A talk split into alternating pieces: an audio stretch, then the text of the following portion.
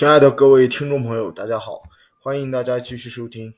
思考二零四九。那么今天呢，我们一起来进入这个一些逻辑它的这个下半部分的内容。嗯，事实上呢，我刚刚稍微做了一点预习，但是发现里面的很多这个符号的名称这个不是很确定，所以今天这期节目我们不会顺着这个上一期的这个一些逻辑的下半部分的内容。我们还是重新对一些逻辑再做一个比较简单系统的一个介绍，那么为我们以后的这个一些逻辑或者逻辑学相关的内容呢，再做一些铺垫和准备。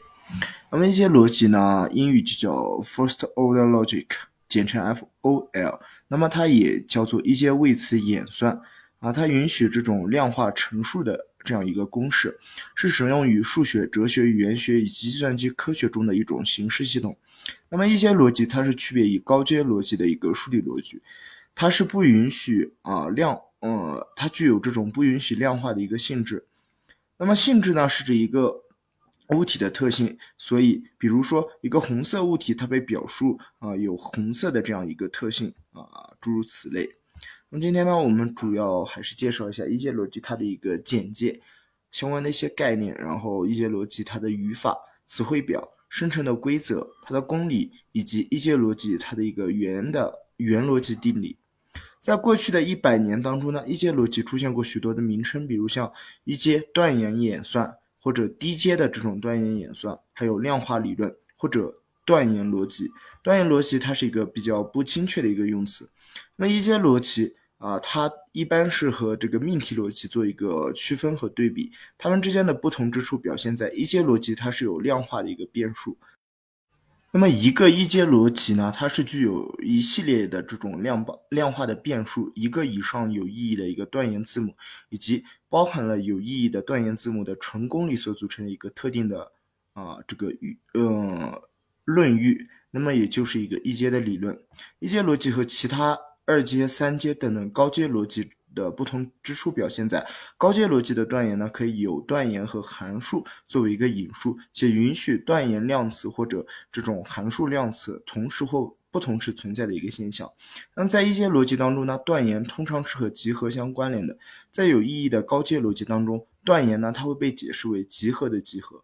许多呃存在许多对一阶逻辑。比是比较可靠，而且有可证的叙述为真，而且完备啊的这样一些演绎系统。那么所谓的完备呢，就是所有为真的叙述都是可以啊被证明的这样一个演绎系统。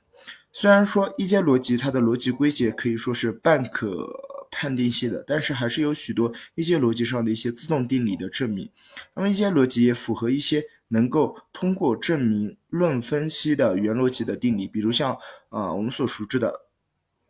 勒文海姆斯科伦定理以及这个紧致性的定理，一些逻辑它也是数学当中非常重要和基础的一部分。它是啊公理系统的一个标准形式逻辑，许多常见的公理系统，比如像一阶的皮亚诺公理和包含了策梅洛弗兰克尔集合论以及公理化集合论等等，都是可以形式化成一阶理论的表示。然而，一阶理论它并没有能力去完整的描述范畴性的去构建，比如像自然数或者实数之类无限的这样一些概念。这些结构和公理系统呢，可以由比如像二阶逻辑之类更强的一些啊逻辑来对其进行证明或者取得这样一个结果。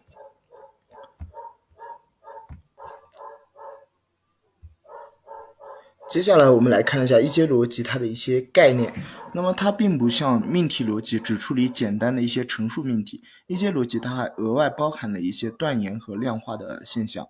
首先，断言呢，它像是一个会传回真或伪的一个函数。考虑一下下面的句子啊，苏格拉底是哲学家，柏拉图是哲学家。那么在命题逻辑当中呢，上述两句它被视为两个不相关的命题，简单可以标记为 P 以及 Q。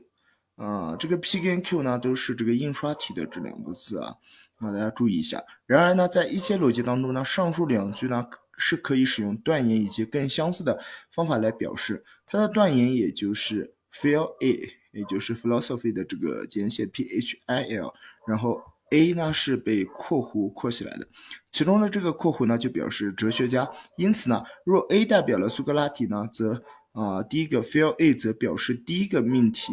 嗯，也就是啊，苏格拉底是哲学家，啊，那么当这个 A 代表柏拉图的时候，它就表示第二个命题，啊，就是柏拉图是哲学家。那么我们一般是在这个前面用简单标记的 P 跟 Q 前面加上一个啊一横一个短横呢，来表示这样两个命题。那么一些逻辑它的一个关键要点，再次也可以表现出。这个字符串或者字串 p h i l，p 是大写的这样一个 feel，啊，这样一个词，它是为一个语语法实体。那么当这个 A 为哲学家时，啊，作为陈述的 feel A，它为真来赋予其语义。一个语义的赋呢，啊，一般就被解释为解释的这样一个概念。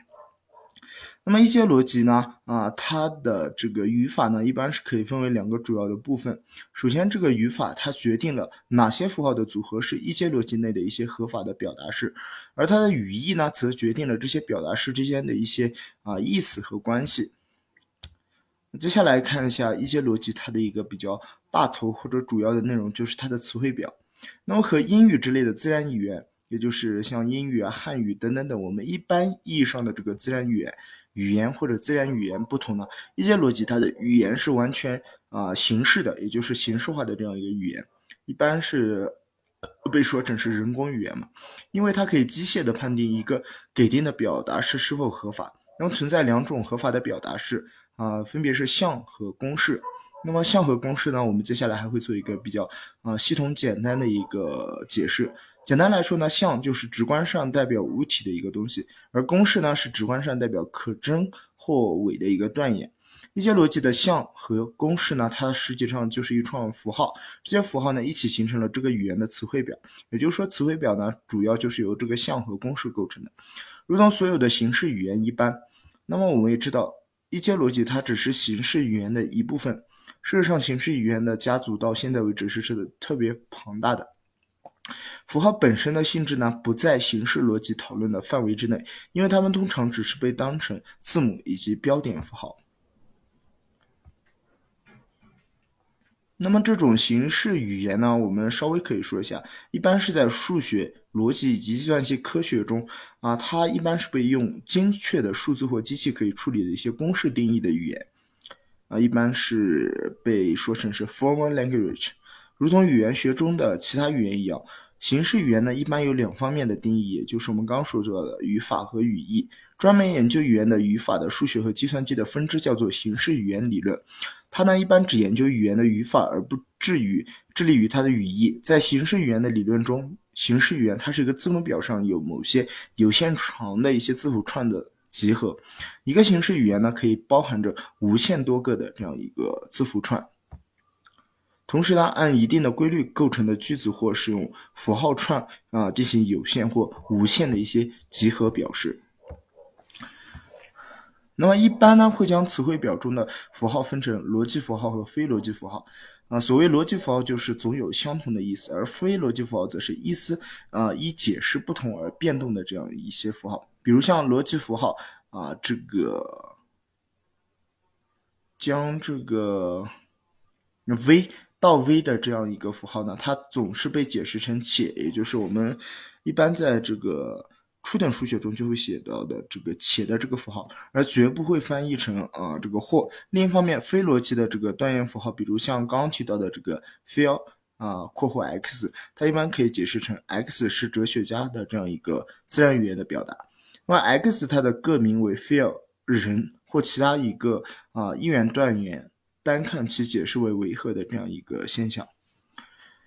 好的，我们来看词汇表的第一部分内容是它的逻辑符号。那么词汇表中一般会存在若干个逻辑符号啊，通常呃一般是以作者而异啊。不过呢，在整体上而言，它是有一个共性，或者说一般是通常包括以下几个符号。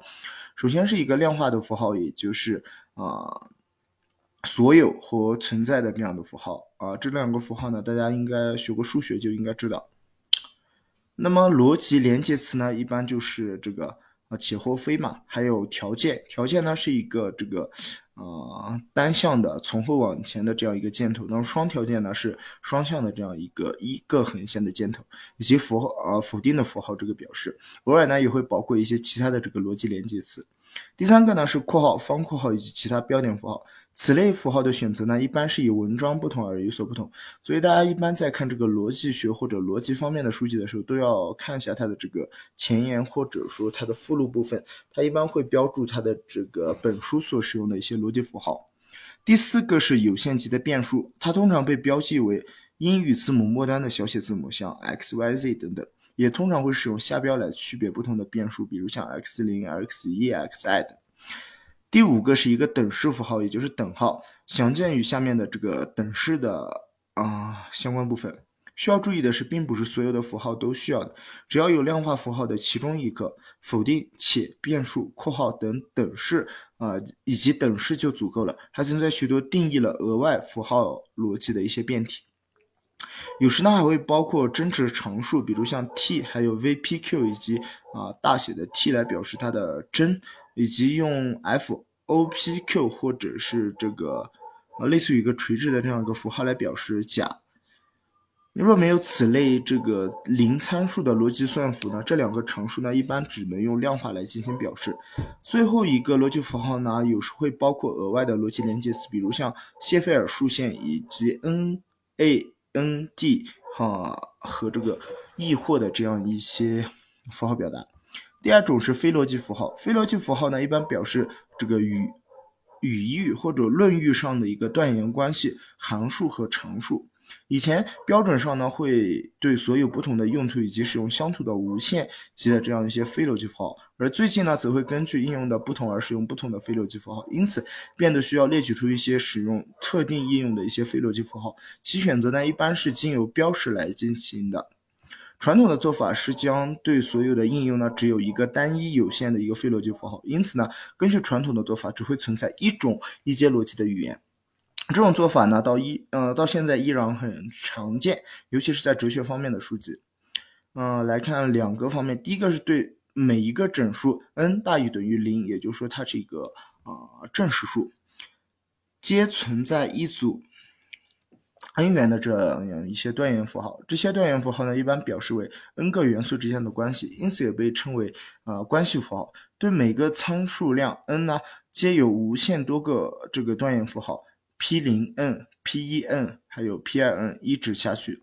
第二个呢，对每个整数 n 大于等于零呢，皆存在无限多个 n 元函数符号。分别是 f 零 n、f 一 n、f i n 一直下去，在当代的数理逻辑当中呢，标识它会因为啊这个应用的不同而不同。数学里的典型标志，在群里一般是啊用这个大括号来进行表示，啊然后中间用逗号隔开，嗯，而在虚体里呢，一般是呃零一加乘，呃小于符号等等等来进行表示。并没有限制非逻辑符号的一个数量，标识它一般是可以，呃，是空的、有限的、无限的，甚至是不可数的，都是可以的。例如像我们上文提到的这个勒文海姆斯克伦定理的证明之中，就不会出现这个不可数的这样一个标识。它的生成规则，生成规则定义一阶逻辑的这个项以及公式，因为项和公式呢，一般是表示成一串符号，这些规则呢，可以被用来写成项及公式的形式文法。这些规则通常是与呃上下文无关的。规则的每个结果在其左侧都会又有一个单一的符号，除非允许有无限多个符号来进行表示，且会有许多啊开始符号，比如像项中的这个变数，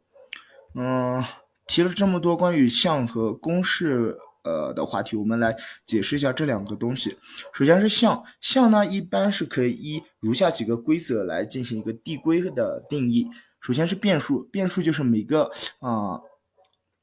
变数啊，也就是我们所常说的这个可变的这样的数，可以说每个变数呢它都是项。第二个是函函数。对于每个具有 n 个参数的表达式 f（ 括号 t 一直到 t_n），其中每个参数 t_i 都是项，而 f 呢是具有 n 个参数的一个函数符号，它还是项。另外呢，函数符号这个函数符号呢也是参数的一个函数符号，因此呢也是项。只有经可有限次应用上述规则来得到的这个表达式才是项。举例来说，不存在包含断言符号的一个项。公式呢，我们重点看一下这个合成公式。合成公式呢，可以一如下面的这个规则来进行一个递归的表示。呃，分别包括五个方面。第一个是断言符号，若 P 是一个 n 元的断言符号，则 T 一到 Tn 都是项，而 P（ 括号 T 一到 Tn） 呢，就变成了公式。第二个是等式，等式呢是说，若等式符号算是一算是逻辑的一部分呢，且 T 一到 Ti 都是项啊，那么 T 一等于 Ti 它就是一个公式。第三个是否定，若 phi 它是公式呢，则啊 phi 的否定它也是公式。第四个是二元连接词，若嗯这个空气的这样一个表示的那个符号以及 phi 它是公式的话，那么呃空气的这个符号到 phi 啊它中间的一个呃一一个条件的这样一个呃符号呢也是公式。其他的二元逻辑连接词也可以有相应的规则对其进行定义。最后一个是量化，若 phi 是公式呢，且 x 是变数呢，啊，那么所有的 x y 以及存在 x y 呢，它都是公式。那么总结而言，只有经有有限次的应用上述规则来得到的表达式呢，才是公式。嗯，由头两个规则得到的公式呢，一般是被称为原子公式。举例来说，嗯，我们举个简单的例子，有一个这个一阶逻辑的这个符号系统是这么表示的。所有的 x，所有的 y，然后是括号 p，括号 f，括号 x，然后反括弧，它作为条件到啊整个 p(x) 啊它的一个否定作为条件，再到 q(f_y_x_y_z) 啊，在这个公式啊，在这个表达式当中呢，整个整体来看呢，它就是一个公式。如果说当中的这个大 F 它是一元的函数符号，P 是一元的断元符号，而且啊这个大 Q 它是三元的单元符号，嗯的话呢，我们可以从另一方面提出啊这个所有的 X X 啊它就不是一个公式，虽然这也是由词汇表中的符号所呃组成的一个字串。定义中的括号呢，其用途除了确保任何公式都只能递归的以单一的方法。得到，换句话说，每一种公式都存在唯一的一个剖析数。嗯，那么这种性质呢，一般是被称为公式的唯一可读性。对于括号内所有的公式，哪里存在许多呃，一般是存在许多的惯例，比如像呃，许多作者会使用冒号或者句号来顶替这个括号，或变更括号插入的地方。但是每个作家个人的定义都必须满足唯一可读性的这个原则性定理。公式定义的规则呢是无法定义弱则或者函数的这个 i t e c a b 等等等这样的一些形式表达。其中的这个小 c 呢，它是公式表达的条件。当这个小 c 为真时，则为传回 a；为假时，则传回 b。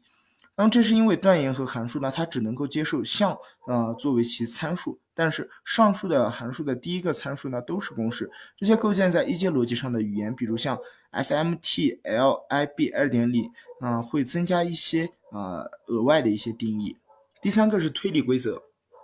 肯定前键充当的这个推理的唯一规则呢，叫做全称普遍化的推理规则，它是断言演算的一个特征，一般是可以表述为：如果啊这个否定符号的这个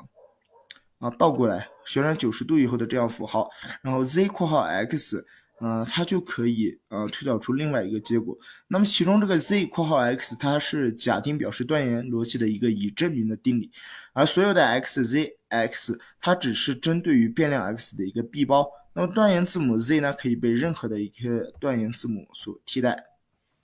接下来再来看一下一阶公理或者一阶逻辑它的一个公理，呃一阶逻辑的这个公理啊。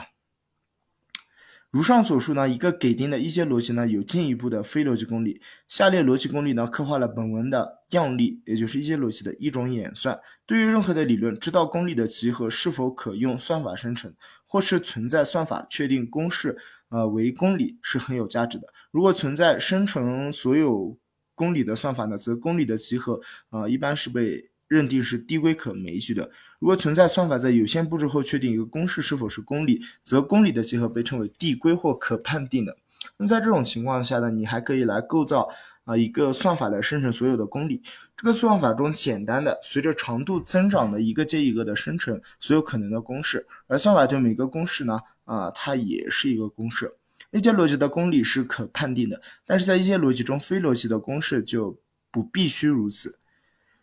首先来看一下量词公理，下列四个公理呢，它是断言演算的一些特征。首先，呃，四个这个公理都是以这个 P R E D 来开头的，然后后面用一二三四来啊进行区别。第一个呢是所有的 x z x 作为条件呢可以推出 z t，第二个是 z t 到存在 x z x，再到啊从这个存在 x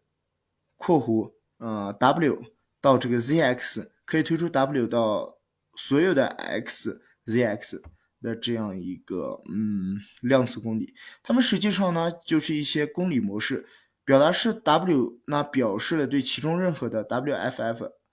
呃的这样一个表达，x 它不是自由的，而表达是 zx 表示与任何 w_f_f 带有额外的约定，而且啊这个 zt 呢表示把 zx 中的所有 x 都替换成 t 的这样一个结果。那么如果大家去看一下这个文字版的叙述呢，应该是比较清楚的。这个语音或者电台的话，大家可能听得有点混乱。啊然后第二部分是等式和它的公理，在一些逻辑中，对使用等式或者恒等式啊，它都有不同的约定。本节呢总结它最主要的不同的约定，对于同样的工作给出了本质上相同的结果。区别呢主要体现在术语上。啊，来看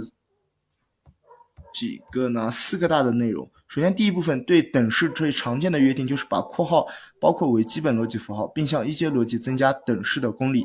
那么这种等式公理体现在三个方面。第一个，x 等于 x，对于任何的函数，啊，第一个是 x 等于 x。那么第二个是对于任何的函数 f，f 呢，啊，存在 x 等于 y，可以推出 f，呃，点点点，然后 x 点点点，啊，就等于 f 点点点 y 点点点。对于任何的关系 p。啊，它包括了自身的 x 等于 y，可以提出 p 点点点 x 啊点点点啊，它作为条件可以推出这个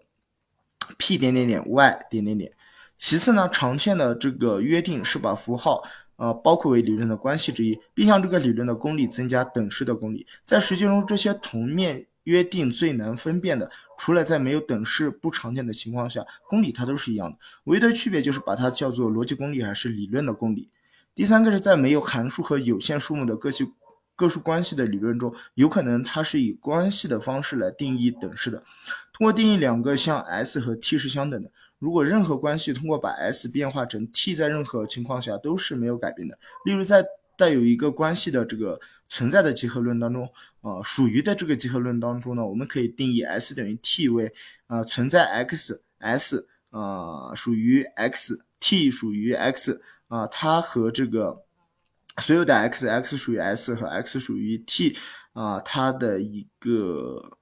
并集的一个缩写。这个等级的定义呢，自动的满足于关于等式的公理。最后一个是在某些理论当中呢，有可能给出特别的等式定义，比如像在带有一个关系的这个小于等于的偏序的理论中，我们可以定义 s 等于 t 为，呃，s 与 t 的这个并集呢是大于等于 s 小于等于 s 的这样一个缩写。最后呢，再来看一下一阶逻辑它的一个原逻辑定理。下面呢给出了一些重要的原逻辑定理啊。首先是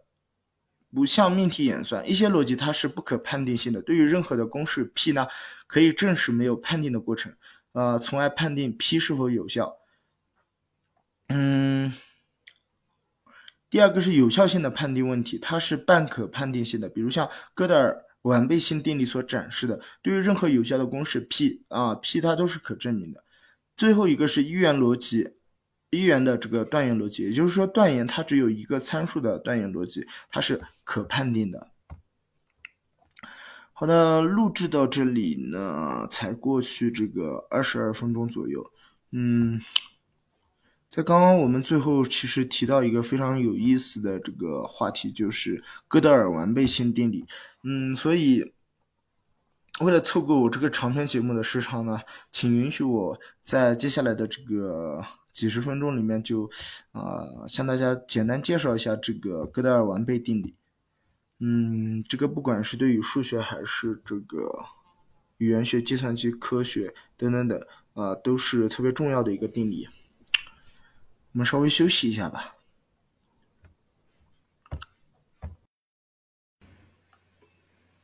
小金，一起去尿尿好不好？啊，没问题。你先等一下，阿呆，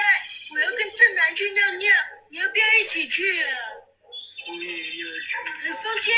我要跟正南、阿呆一起去尿尿，你要不要一起去啊？啊，我也要去。偶尔在这种大自然里面尿尿也不错哦。啊，玲玲，好了，小溪，我们快点走吧。哎呦，这样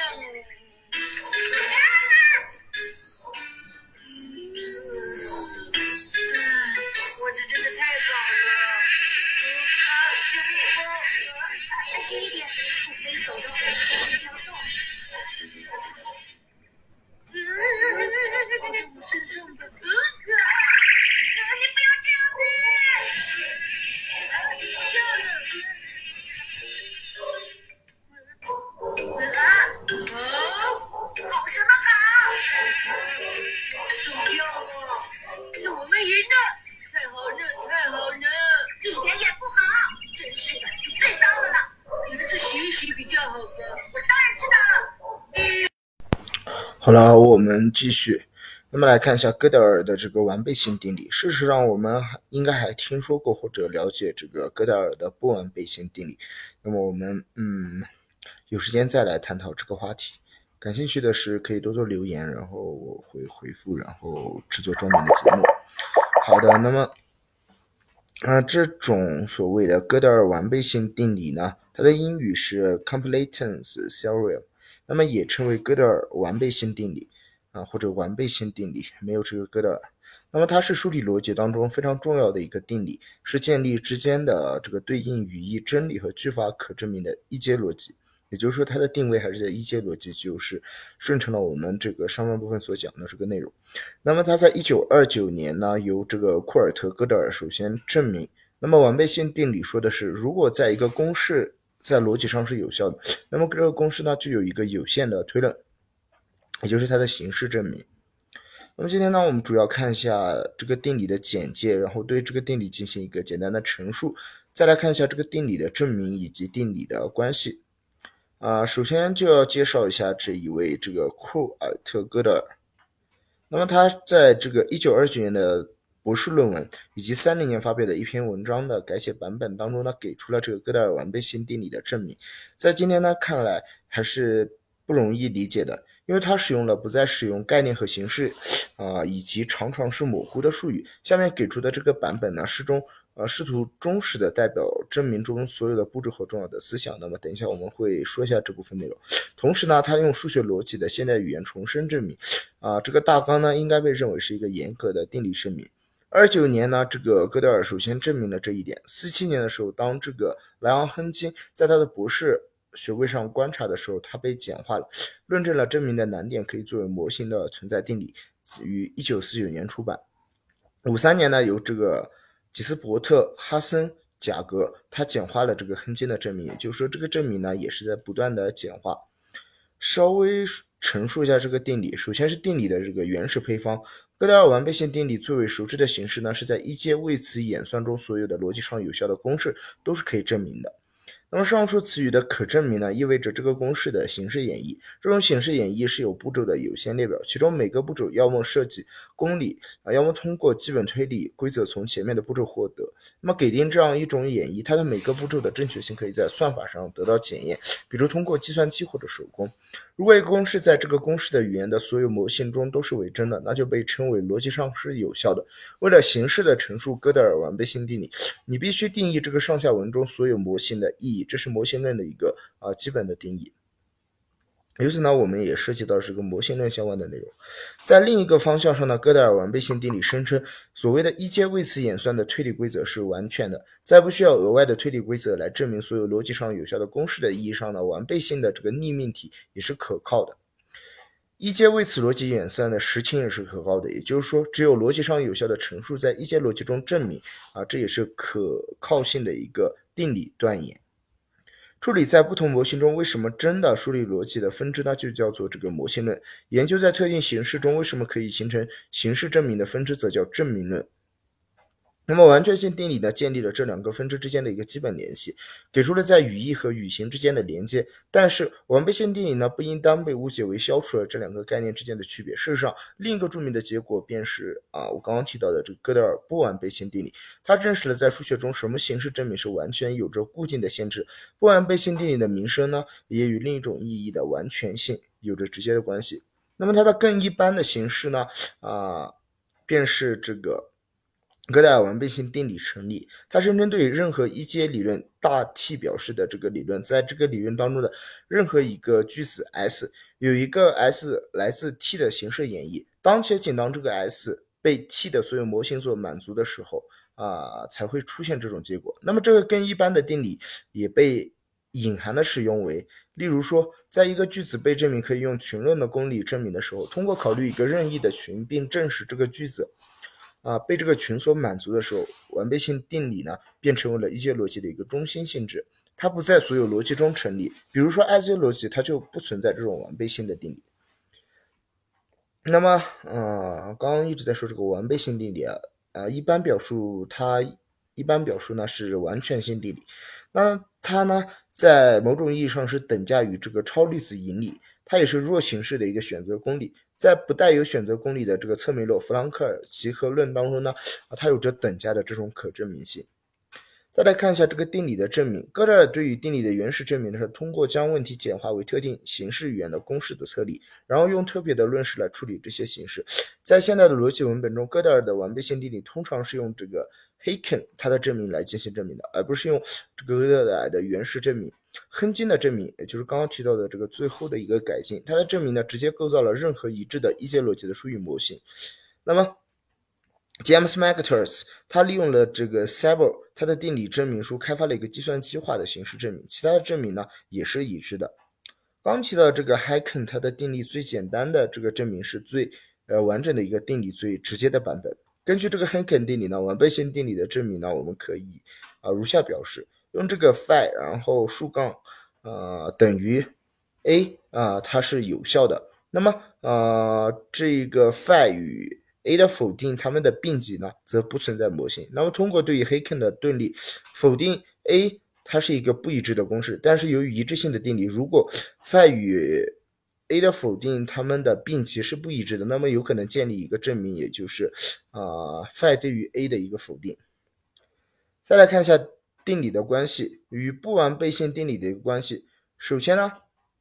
哥德尔不完备性定理呢，实际上是另一个著名的结果，表明了数学中可形式证明实现之间内在固有的一个局限性。对于不完备性定理明指啊，那是以另一种意义的完整。它表明了，在任何一致有效的理论 T 啊含有的这个皮安多算术 P_a 当中呢，式子 C_t 它所表达的一致性大 T 是不能证明内的这个大 T。对于这个结果，完备性定理给出了大 T 模型的存在，其中公式 C_t 是假的。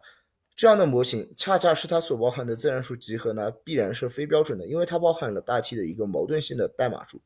但从外部来看，这个大 T 是一致的，因此这个大 T 的这个矛盾性证明的代码编码就必须是一个非标准的代码。事实上呢，任何包含了这个 P_a 理论的模型，它都是通过系统构建算术模型存在定理而得到的。它总是不规范的，用非等价的这个可证谓词以及非等价的方法来解释自己的构造，所以这种构造也是非递归的。也就是说啊。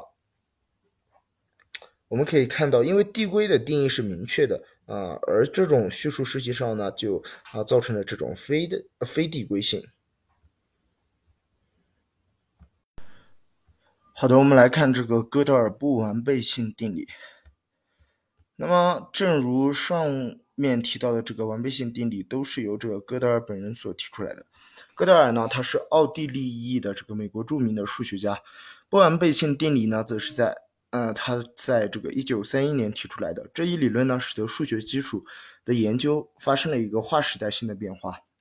更是现代逻辑史上很重要的一座里程碑。该定理呢，与这个塔尔斯基的形式语言的真理论，还有图灵机和判定问题，那被誉为现代逻辑科学在这个哲学方面的三大成果。贝德尔证明了任何一个形式系统，只要包括了简单的初等数论的描述，而且是自洽的，那么它必定包含某些系统内所允许的方法，既不能证明为真，也不能证明为伪的这个命题。那么主要啊对它的这个第一定理、第二定理以及它的引入、由来、误解、推论和影响等方面来啊对其进行一个介绍。嗯。可以说呢，哥德尔他是二十世纪最伟大的一个数学家和哲逻辑学家之一，在逻辑学中的地位呢，一般都将他与这个亚里士多德和莱布尼兹相比。在数学中的地位呢，爱因斯坦曾经把哥德尔的贡献与他本人对物理学的贡献呢相提并论。一九五二年的六月，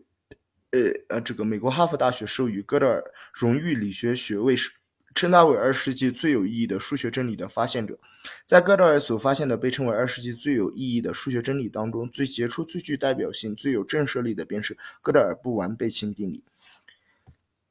那么它的第一定理呢，包呃任意一任意一个包含了一阶位次逻辑与初等数理的这个形式系统都存在一个命题，它在这个系统中既不能证明为真，也不能证明为否。那么也就是刚刚提到的这个定理。第二定理是说，如果系统 S 呢含有初等数论，当 S 没有矛盾的时候，它的无矛盾性呢不可能在 S 内得到一个证明。嗯，它的引入呢，呃，实际上要提到这个悖论。嗯，那么悖论它就是指逻辑上自相矛盾的一种结论。最古老的悖论呢是两千多年前的这个说谎者悖论。啊，比如说，若你说它是啊假命题的话，则可以推出它是真命题，反之亦然。那么最简的形式就是本命题是假命题。这种悖论呢，属于一种语义悖论。悖论的主论呢，啊，除了这种语语义悖论以外，还有循环悖论。啊，那么我们以后有时间的话，再对这个悖论呢做一个啊，给大家做一个节目吧。嗯，那么稍微讲一下这个。哥德尔不完备性定理它的由来。二十世纪呢，一小部分聪明人才啊隐约的感觉到，在悖论当中呢，有些呃存在着一些深刻的数学理论。事情呢，要从崇尚理性的这个文艺复兴时期啊。谈起当时的学者，比如像笛卡尔、莱布尼茨等，都想创造一个理论解决一切问题。莱布尼茨甚至设想把逻辑学用数学符号进行完全的表示，以后每逢争论呢，都拿起笔啊一算，便见分晓了。事实证明，来自莱布尼茨对于符号逻辑的建立呢，起到了很大的作用。嗯，可以说莱布尼茨实在是太超前了，没能完成他的夙愿。又过了两百多年，著名学者的康托尔提出了哲学论，为统一数学提供了一线希望。集合论的出现呢，为近代数学的发展提供了有力的工具。就在数学家踌躇满志的时候，集合论当中出现了悖论。康托尔自己就发现了康托尔悖论，包含一切集合的集合是否存在的问题。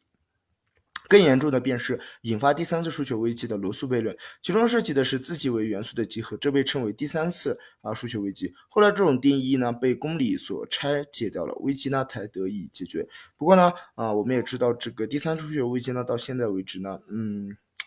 明面上好像被解决了，但是很多人还是不太啊承认这个结果。嗯，此外，刚刚提到这个康托尔的集合论呢，大家也可以去听一下我往期的节目，有一期长篇节目是专门讲这个康托尔和他的集合论。二十世纪二十年代，在集合论不断发展的基础上，大数学家希尔伯特向全世界数学家抛出了个宏伟的计划，其大意就是要建立一组公理系统，使一切数学命题原则上都可以有经此。啊，定理呢，经过有限的步骤内推定真伪，这叫做公理体系的一个完备性。希尔伯特还要求公理体系保持一种独立性，即所有的公理都是相互独立的，使得公理系统既可能的简洁和无矛盾性，也就是相容性，不能从公理系统中得出一个矛盾的结果。值得指出的是，希尔伯特所说的公理不是我们通常所认为的公理，而是经过彻底的形式化的一种公理。它们存在于一门叫做元数学的分支中。元数学与一般数学理论的关系有点像计算机应用程序和普通文件的关系。希尔伯特的计划也有一定的进展，几乎全世界的数学家都乐观的啊看着数学大厦即将竣工。正当一切啊越来越明朗之际呢？呃，突然一声晴天霹雳！一九三一年，希尔伯特提出计划不到三年，年轻的哥德尔就使得希尔伯特的梦想变成了令人沮丧的噩梦。康，呃，这个哥德尔证明了，任何无矛盾的公理体系，只要包含了初等算术的陈述，就必内存在一个不可判定的命题。这组公理呢，不能判定其真假，也就是说，无矛盾和完备，它是不能够同时满足的。这便是闻名于世的哥德尔不完备性定理。事实上呢，学界或者说在我们一般的这个认知体系当中，对于哥德尔的第一条定理呢，有不少的误解，也就是我们通常所说的这个不完备性定理。我们可以试着举出一些例子。该定理并不意味着任何有意义的公理都是不完备的。该定理假设公理系统是定义自然数，不过并非所有的系统都能够定义自然数。这就算这些系统拥有着包含自然数作为子集的模型，比如像欧几里得几何可以被一阶公理化的一个完备的系统。事实上，欧几里得的原始公理集已经非常接近于一个完备的系统，所缺少的公理是非常直观的，以至于直到出现了形式化证明之后，才才需要注意到啊，他们像这个塔尔斯基，他便证明了实数和复数理论完全。具备了这个完备的一阶公理化系统，这理论用应用在人工智能上，则指出了有些道理呢是我们能够判别的，但是机器单纯的用一阶公理化系统却无法得知道理。不过机器可以用非一阶公理化的系统，比如像实验啊、经验的啊进行这个相关的这样的一些内容的补充。再来看一下哥德尔不完备性定理它的推论。不完备性定理的结论呢，直接影响了数学哲学以及形式化主义使用形式符号表述原理中的一些观点。我们可以将第一理解，第一理解呢，这个第一定理解释为我们永远不能发现一个万能的公理系统，证明一切数学真理，而不能证明其任何谬误的存在。以下是对第二定理的另一种说法，呃，甚至更加令人不安。如果说一个强度足够证明基本算力公式的公理系统可以用来证明它自身的相容性，那么它事实上是不相容的。于是，为了确立系统 S 的相容性，就要构建另一个系统 T。但是 T 中的证明呢，并不是完全可信的，除非不使用 S 就能够确立 T 的相容性。举个例子，自然数上的这个皮亚诺公理的相容性可以在集合论中得到完整的证明，但不能单独的在自然数理论范围内得到一个证明。这对大卫·希尔伯特的著名未解决的二十三个数学问题中的第二个便提出了一个否定的回答。理论上呢，哥德尔理论留下了一线希望，也许可以提出一个算法呢，确定给定的命题是否是不存在的，让数学家可以忽略掉这些不确定的命题。然而，对于可判定性的问题，否定回答表明不存在这样的算法。此处的算法是一种严格的定义，要求对任何输入都能够在有限的时间内停机，也就是在有限的步骤内完成。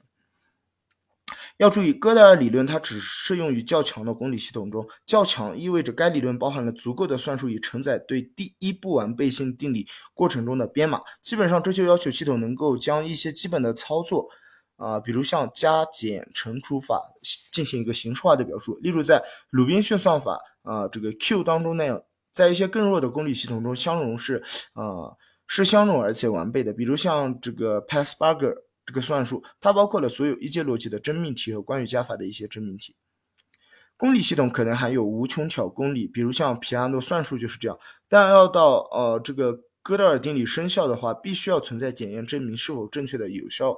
的一个算法，比如说可以将关于自然数的所有标准模型中为真的这个一阶语言组成一个集合，那么这个公理系统就是一个完备的。哥德尔定理之所以无效，是因为它不存在任何一个一条语句是否公理的有效算法。从另一方面来说，这个算法呢不存在啊，是哥德尔定理的一个直接结果。另一个哥德尔不适用的情况，哥德尔定理不适用的情况是，将所有的自然数的所有语句首句的长度按照字母顺序进行排序，并从皮纳皮亚诺公理集开始一个一个的便利列表。如果发现一条语句不能证明又不能否定，就将它作为公理加入，这样得到的系统便是完备的、兼容的，而且是足够强大的，但不是递归可枚举的。哥德尔本人只证明了以上定理的一个较弱的版本，即以上定理的第一个证明呢。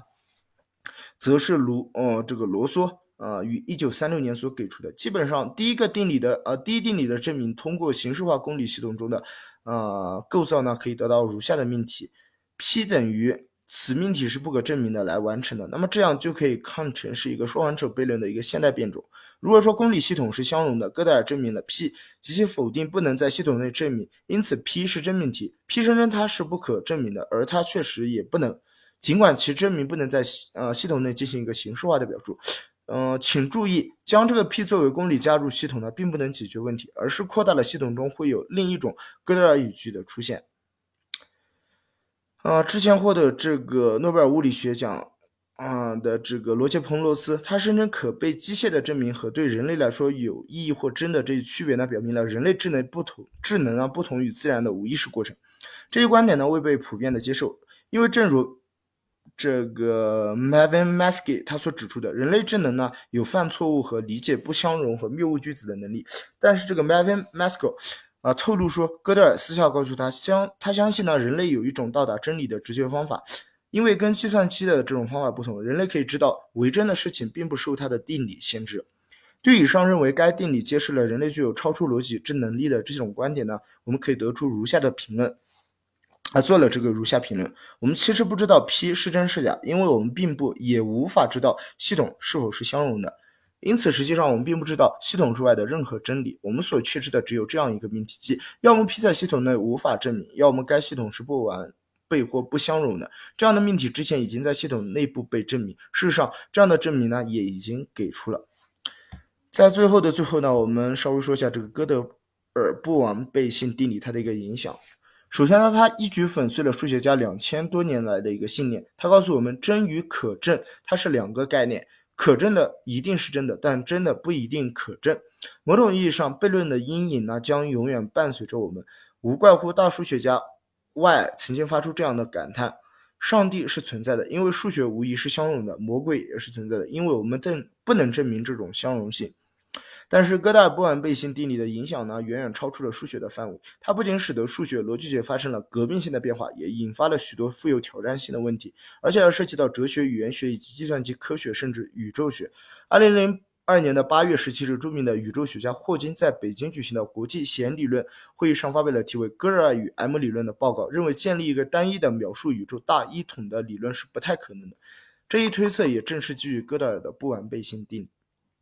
有意思的是，在现今十分热门的人工智能领域，哥德尔不完备性定理是否适用也成为了人们争议的焦点。一九六一年，牛津大学的哲学家卢卡斯提出，根据哥德尔不完备性定理。啊，这就是这个卢卡斯讲座的那个卢卡斯，机器它不可能具有人的心智。他的观点呢，激起了很多人的反对。他们认为哥德尔不完备性定理与机器有无心智不存在关系，但是哥德尔不完备性定理对人的限制同样也适用于对机器啊，这倒是事实。哥德尔不完备性定理的影响是如此之广泛，难怪哥德尔本人被看作当代最有影响的智慧巨人之一，受到人们的永恒怀念。美国的《时代》杂志曾经评选出二十世纪一百个最代伟大的人物，在数学家当中排在第一的便是哥德尔。好的，那么到现在为止呢，我们就把这个一阶逻辑和哥德尔它的完备性和不完备性定理呢，就正式介绍完毕了。感谢大家的收听，希望大家能够持续的关注我。收听、评论、转发、订阅，谢谢大家。